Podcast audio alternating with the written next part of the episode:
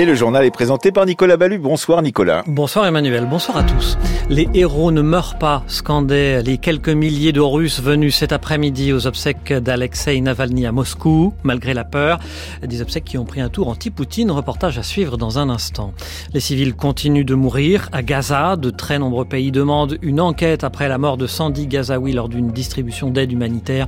L'armée israélienne reconnaît des tirs. Les Iraniens sont aux urnes pour les législatives. La victoire des conservateurs est attendue et l'abstention particulièrement élevée rencontre dans ce journal avec des jeunes Iraniens qui ne vont pas voter. Être européen, suite de notre journée spéciale Pologne où un nouveau gouvernement est au pouvoir, l'heure du, du changement a sonné, nous irons voir les médias publics. En France, le gouvernement lance un dispositif qui permet à des citoyens de donner bénévolement de leur temps à leur mairie ou leur département. Et puis nous nous intéresserons également à cette mesure prise par les députés et qui oblige les groupes pharmaceutiques à faire des stocks de médicaments pour éviter la pénurie. Une mesure qui n'est pas forcément efficace. Il est mort il y a deux semaines dans des circonstances encore floues, dans une colonie pénitentiaire de l'Arctique et son enterrement a été une véritable épreuve à organiser pour ses proches. Alexei Navalny, l'opposant russe, a été inhumé cet après-midi à Moscou après une cérémonie dans l'église de l'icône Notre-Dame. Malgré les menaces et le dispositif policier, des milliers de Russes sont venus à ces obsèques qui ont vite pris des allures de rassemblement de l'opposition à Vladimir Poutine. À Moscou, le reportage de Sylvain Tronchet. C'est sous les applaudissements que le cercueil d'Alexei Navalny est arrivé dans son ancien quartier de Marino, accueilli par une foule de plusieurs milliers de personnes, des partisans, des opposants et des anciens dissidents de l'époque soviétique, comme Alexei. Nous sommes venus ici aujourd'hui pour dire non seulement au revoir au soleil de notre opposition, mais aussi pour protester contre le régime de Poutine, ce régime néo-bolchevique. Dans la petite église, seuls ses proches ont pu assister à la cérémonie, vite expédiée. Le cercueil est reparti vers le cimetière, bouclé par les forces de police. Le régime craignait manifestement ce moment où les Russes opposés à la guerre allaient se retrouver ensemble, comme l'explique Elena. C'est très bien d'être ici et voir beaucoup de gens. Ça me donne l'impression que je ne suis pas seule ici. Je suis avec mon peuple. Sur le trottoir, l'éphémère candidat à la présidentielle Boris Nadiejdin, disqualifié sans avoir pu porter les espoirs du camp libéral, contemple la scène. C'est triste, c'est malheureux, mais la vie continue et notre combat se poursuit. Je suis dans la politique russe depuis 30 ans, dont 20 ans dans l'opposition à Poutine. Je pense qu'il me reste encore 10 à 15 ans à vivre. J'espère vivre jusqu'à ce qu'il y ait un gouvernement normal ici. La foule crie en partant vers le cimetière. Les héros ne meurent pas. Et la police a procédé à au moins 45 interpellations. On notera que le chancelier allemand Olaf Scholz a, a salué le courage des Russes présents aux obsèques.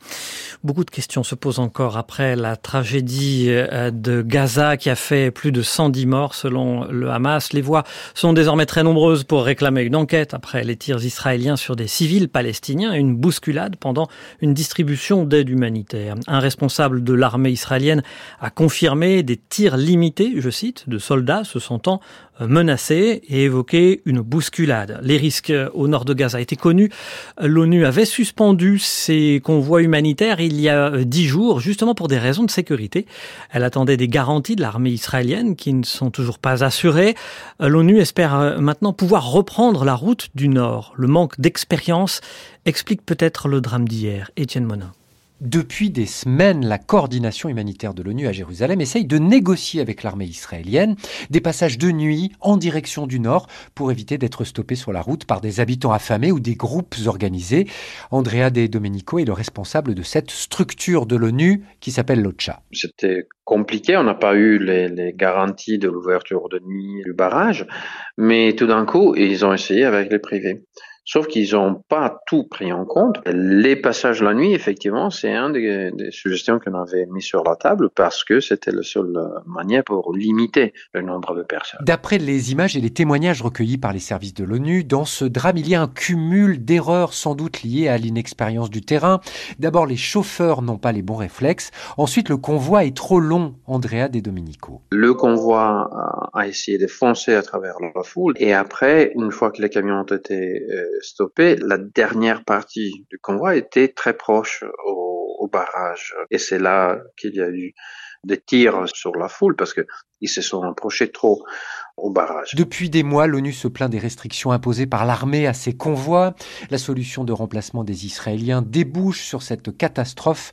L'ONU espère donc pouvoir reprendre la route du nord, même si cette affaire complique encore les choses sur le terrain. Et cet après-midi, l'ONU redit encore hein, qu'une famine est inévitable à Gaza si rien ne change. L'Union européenne va finalement débloquer en début de semaine prochaine 50 millions d'euros d'aide à l'UNRWA, l'agence de l'ONU pour les réfugiés palestiniens, est au centre d'une controverse depuis qu'Israël a accusé 12 de ses employés d'être impliqués dans l'attaque du 7 octobre menée par le Hamas. Une enquête, interne a été lancée. L'Union européenne avait réclamé fin janvier un audit sur le fonctionnement de l'UNRWA. Bruxelles a salué aujourd'hui la création d'un groupe indépendant destiné à, évaluer l'agence et sa neutralité, selon un, un communiqué de la Commission. Les, élections législatives euh, en Iran, l'ouverture des bureaux de vote a été prolongée jusqu'à 22 heures pour tenter de remplir un peu plus les urnes, car comme attendu, la participation s'annonce faible, bien que l'État ne donne pas encore de chiffres officiels et assure que la participation est plus élevée que lors des dernières législatives. Timur Turk, vous avez rencontré de jeunes abstentionnistes à Téhéran. Plutôt que de se rendre dans un bureau de vote, Raha a préféré déjeuner avec une amie dans un restaurant de la capitale. Je n'ai aucune raison d'aller voter. Il y a plus d'espoir dans l'abstention que dans le vote. À l'époque, les réformateurs étaient au pouvoir et il y avait un espoir de changement, mais il n'y a plus aucun espoir. Elle a 30 ans, elle travaille dans l'informatique et son voile est glissé sur l'arrière de sa tête. L'abstention est un moyen pour elle de faire passer un message au pouvoir. Il faut au moins qu'ils s'inquiètent et qu'ils réalisent le fossé qui s'est creusé entre eux et nous. En ce jour férié d'élection, les jeunes sont nombreux à se promener dans les rues enneigées du nord de Téhéran. Dans ce quartier aisé et branché, la majorité des jeunes femmes ne portent pas le voile, pourtant obligatoire comme Donia aux cheveux bruns bouclés qui refuse d'aller voter. Parce que je ne suis pas contente de la situation actuelle du pays, de ma vie, et il n'est pas question qu'en votant, je donne de la légitimité à cet État. Selon l'aveu même d'un candidat ultra-conservateur, la participation n'était que d'environ 11% en fin d'après-midi à Téhéran. Notre envoyé spécial à Téhéran, Timur Osturk. Haïti plus que jamais en proie au chaos. Le Kenya a signé aujourd'hui un accord avec le Premier ministre haïtien pour euh, l'envoi de policiers kenyans dans l'île, gangrenés par euh, les gangs dans le cadre d'une euh, mission internationale. un accord hein, signé donc dans le cadre d'une mission internationale soutenue par les, les Nations Unies. Les précisions d'Omar Waman.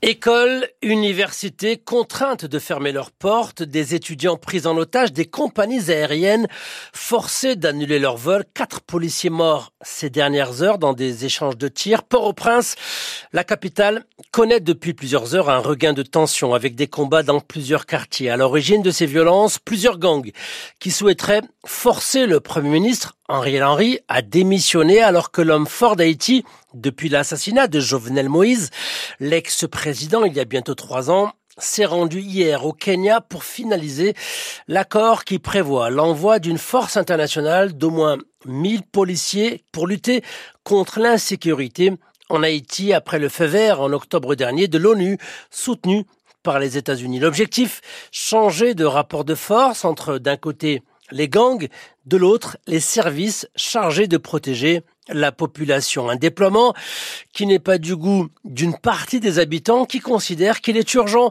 de parvenir à une solution politique en Haïti, sans quoi le problème de la violence ne sera jamais résolu. Le conflit entre Elon Musk et OpenAI, le créateur de ChatGPT, devient judiciaire. Le milliardaire a déposé plainte contre la société et ses cofondateurs, Sam Altman et Greg Brockman. Il leur reproche d'avoir abandonné la mission originelle de l'entreprise, à savoir rester une organisation à but non lucratif œuvrant pour le bien de l'humanité. OpenAI, euh, dont Musk est aussi l'un des cofondateurs, euh, avait des statut d'organisation à, but non lucratif et travailler sur des logiciels d'intelligence artificielle en open source. Elon Musk a aussi fondé en 2023 sa propre société d'intelligence artificielle. Quant à OpenAI, l'entreprise s'est rapprochée de Microsoft qui y a investi 13 milliards de dollars. Les élections européennes, c'est en juin prochain, suite de notre série Être européen et journée spéciale Pologne, aujourd'hui sur France Culture, avec ce soir la question cruciale pour Varsovie du retour à l'état de droit après huit années d'illibéralisme. Le nouveau Premier ministre Donald Tusk, vainqueur des élections en octobre dernier, a fait du retour de l'indépendance de la justice et des médias à la boussole de son mandat, condition également pour que les fonds européens, 137 milliards d'euros auxquels peut prétendre la Et bien condition pour que ces fonds soient débloqués. Cela devrait se faire, a d'ailleurs promis cette semaine la Commission européenne. Mais Donald Tusk n'a pas les mains libres. Même dans l'opposition, le parti euh, Droit et Justice garde la main sur plusieurs leviers du pouvoir et il a profondément transformé l'appareil législatif. L'heure du changement a sonné, mais dans la douleur et parfois la brutalité. Exemple dans les médias publics. Le reportage à Varsovie signé Louise Baudet. Nouveau jingle, nouvel habillage, nouveau visage et nouvelle ligne éditoriale. Ce 20 décembre, en une journée, la direction du média public TFAUP est balayée.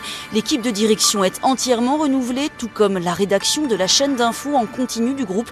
Le ministre de la Culture lui-même est à la manœuvre. Explication en direct aux téléspectateurs. Vous avez droit à une information fiable, professionnelle, honnête, explique le nouveau présentateur du grand rendez-vous d'infos de la première chaîne, loin de la soupe de propagande servie pendant 8 ans. LGBT+, to nie ideologia, a ludzie. Suivent quelques semaines plus tard des excuses face caméra à la communauté LGBT hier stigmatisée. Les fidèles de la TFAUP en sont tout retournés. Ça a été un grand choc pour moi car même si le gouvernement change, nulle part on ne peut agir comme ça, encore moins dans les médias publics. Je ne me serais jamais attendu à un tel nettoyage. La brutalité du changement bouscule et interroge jusque dans les milieux progressistes, mais elle était nécessaire, défend Grzegorz Sayour, nouveau directeur de l'information du groupe. Ce besoin de changement, la fin de la propagande à la télévision polonaise, c'était l'une des principales promesses électorales et il fallait que cela se fasse le plus vite possible. Ceux qui ont quitté les médias publics ne faisaient pas du journalisme, mais de la propagande et ils touchaient énormément d'argent pour cela.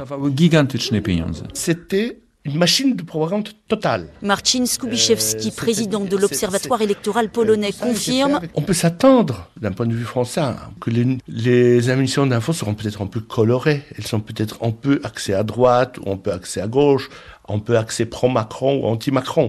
Mais c'est pas un peu axé. C'est toutes les nouvelles, un seul message, dire l'opposition est mauvaise, le gouvernement est bon. C'est-à-dire la situation était intenable. Je ne connais pas de choix raisonnable autre. Pendant ce temps, l'opposition et les journalistes licenciés dénoncent un déni de démocratie à l'image du très controversé Samuel Pereira, ex-rédacteur en chef de TVP Info.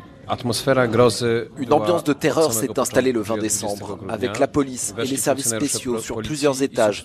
Des centaines de salariés se sont vus refuser l'accès aux bâtiments, à leurs ordinateurs, à leurs boîtes mail. En plus de la peur, il y a eu le chaos. Ce n'est pas une nouveauté que le parti au pouvoir veuille contrôler les médias publics. Mais jusqu'ici, cela se faisait dans le cadre de la loi en vigueur. Pour la première fois, on a fraudé, et cela a été confirmé par le président, le tribunal constitutionnel, le Conseil des médias, toutes les institutions compétentes. Autant d'institutions qui aujourd'hui encore sont acquises au Parti droit et justice. Celui-ci a pendant huit ans tissé sa toile afin d'installer un pouvoir sans partage. Mihal Vavrikievich, avocat cofondateur du collectif Tribunaux Libres. C'est bien pire qu'en 1989 car à l'époque le régime communiste s'est effondré sans que ses membres n'interfèrent. La situation était claire. Alors qu'aujourd'hui le Parti droit et justice s'efforce de faire obstacle aux actions du gouvernement Tusk. Et il faut rappeler que depuis 2016, nous n'avons plus de tribunal constitutionnel indépendant. Des dizaines de lois sont inconstitutionnelles. Pourtant, le gouvernement doit faire avec. On ne peut pas changer ces lois si le président Douda s'y oppose. Et c'est ce qu'il annonce. Le droit de veto présidentiel, principale entrave aux réformes, et cela devrait durer jusqu'aux prochaines élections dans 18 mois. Louise Baudet. Le salon de l'agriculture à Versailles poursuit son cours et pour les ministres, arpenter les allées ressemble à un chemin de croix. C'est encore le cas aujourd'hui puisque les ministres de la transition écologique et de l'agriculture, Christophe Béchu et Marc Fesneau, ont été la cible de jets 2 et de sifflets. En marge de l'agitation politique, le numéro un mondial du lait Lactalis annonce un accord sur les prix du lait avec l'UNEL, l'organisation qui rassemble la majorité des éleveurs, des, éleveurs français. Euh, le prix pour euh, les trois premiers mois de l'année, euh, Le prix pour les trois premiers mois de l'année est ainsi fixé à 425 euros les 1000 litres euh, pour le lait de base, soit 5 euros de plus que la dernière proposition de l'industriel selon un communiqué commun. Alors qu'une proposition de loi est en cours d'examen au Sénat pour améliorer le statut de l'élu local et pallier la crise des vocations, euh, le gouvernement vient d'annoncer le lancement d'une réserve territoriale citoyenne pour soutenir les élus. Ce dispositif permettrait à des citoyens de donner bénévolement une heure par mois de leur temps à leur mairie ou leur département sans engagement requis. Le ministère chargé des collectivités territoriales et de la ruralité est en charge de ce projet qui prendra la forme d'un partenariat avec la plateforme de bénévolat L'heure civique. Les explications d'Anne Fauquemberg. L'heure civique est née il y a environ deux ans dans le 17e arrondissement à Paris. Le conseiller municipal Athanase Périfan en est à l'initiative. Lui qui a créé en 1999 la fête des voisins se désespérait de voir l'élan de générosité créé par le Covid retomber. Souvenez-vous, on faisait des masques, des blouses, on allait faire les courses pour les personnes âgées. C'était il y a trois ans et demi. Depuis, l'élan est un peu retombé et l'idée, en fait, c'est vraiment de relancer cet élan. C'est pour ça que je parle de dynamique. Très vite, la plateforme L'heure civique trouve ses bénévoles. Ils sont 13 000 actuellement à œuvrer dans 150 mairies. L'heure civique s'appuie déjà sur les villes et les départements, le binôme référent pendant la crise du Covid pour organiser la solidarité, poursuit Athanase Périfan. Les gens s'inscrivent sur le site et c'est la mairie qui va servir d'intermédiatrice. Pourquoi? Parce que ça sécurise les choses. Moi, si je suis une personne âgée, que j'ai besoin d'aide, je vais pas aller sur un site et ouvrir ma porte à n'importe qui. Et donc, c'est bien la mairie qui va mettre en relation les volontaires de son territoire, les volontaires de leur civique, avec les besoins. La nouveauté avec le projet du gouvernement concernera le type d'action réalisée par les bénévoles. Jusqu'à présent, il s'agissait surtout d'actions entre les personnes, comme aller faire les courses d'une personne âgée. Demain, les bénévoles pourront être sollicités pour des actions plus collectives, comme l'organisation du repas des aînés ou l'encadrement d'une course à pied. À noter qu'il ne s'agit pas de remplacer les personnels municipaux, mais de les aider lors d'événements ponctuels. L'heure civique, une fois par mois, est aussi l'occasion de réintroduire de l'engagement dans la cité alors que le nombre de bénévoles diminue en raison du vieillissement des effectifs. Les pénuries de médicaments sont récurrentes en France en 2023. Près de 5000 médicaments ont été signalés en risque de tension ou de rupture d'approvisionnement auprès de l'ANSM, le gendarme sanitaire. L'Assemblée nationale planche aujourd'hui sur une proposition de loi pour limiter les crises. Elle a adopté hier, à l'unanimité, une mesure instaurant des stocks obligatoires pour les industriels pharmaceutiques. Mais cette mesure, pourtant logique sur le papier, pourrait s'avérer inefficace, Valentin Grille. Le texte prévoit un durcissement des règles avec des stocks planchers portés à deux mois minimum pour les médicaments dits d'intérêt thérapeutique majeur, des molécules dont le manque peut entraîner des risques graves pour les patients. Depuis deux ans, les laboratoires devaient simplement disposer de stocks de sécurité, mais le droit européen interdit encore d'imposer des stocks localisés en France, comme le rappelle Nathalie Coutinet, économiste de la santé à l'université Paris 13. Les entreprises ne sont pas obligées de faire des stocks sur le territoire français. Donc elles sont potentiellement obligées de conserver des stocks euh, dans, dans leurs usines. Mais est-ce qu'après ces stocks ils vont être euh, vendus ou donnés euh, à la France en particulier ou à d'autres pays? En fait, on n'en sait rien. Les stocks, même portés à deux mois, n'empêcheront pas les pénuries connues ces dernières années, comme pour l'amoxicilline qui est venue à manquer sur une durée bien plus longue. Ils représenteront en outre des coûts pour les labos, car la moitié des médicaments vendus en France, soit 6000 références, ont un intérêt thérapeutique majeur. Surtout, ils ne pousseront pas le secteur à se réorganiser ça ne règle pas l'origine des pénuries, puisque depuis maintenant des années, on voit ces pénuries euh, croître de façon extrêmement importante. Et ça, c'est plus lié à l'organisation euh, de la production pharmaceutique par les laboratoires ou par le fait que la demande mondiale a tendance à augmenter, plutôt que pour une histoire de stock. Les pénuries concernent des médicaments anciens, peu rentables, et que les laboratoires préfèrent délocaliser en Asie. 80% des principes actifs sont ainsi produits en Chine ou en Inde. Ils réclament des prix d'achat plus élevés pour pouvoir rapatrier les usines en Europe. Pendant ce temps, l'Agence nationale de sécurité du médicament recensait 4925 ruptures d'approvisionnement en 2023. C'est deux fois plus qu'il y a trois ans. Valentin Grille, ce nouvel appel des hôpitaux publics dans un un communiqué, la Fédération hospitalière de France demande à l'exécutif de relever les tarifs d'hospitalisation, des tarifs devenus obsolètes notamment en raison de l'inflation, précise-t-elle, et, elle cible particulièrement les hospitalisations complètes et, les prises en charge lourdes. Les pouvoirs publics doivent bientôt rendre leurs arbitrages concernant l'évolution des tarifs d'hospitalisation pris en charge par l'assurance maladie pour 2024. Un mot du temps, il sera perturbé demain avec euh, de la pluie, surtout sur le nord de la France, quelques éclaircies sur le sud-est. Les températures maximales iront de 8 à 12 degrés sur les deux tiers nord du pays, de 12 à 15 plus au sud, avec des pointes jusqu'à 17-18 degrés sur l'arc méditerranéen. Ce journal est désormais terminé. Il a été préparé avec Jean-François Braun, à la technique Jean-Guilain Meige.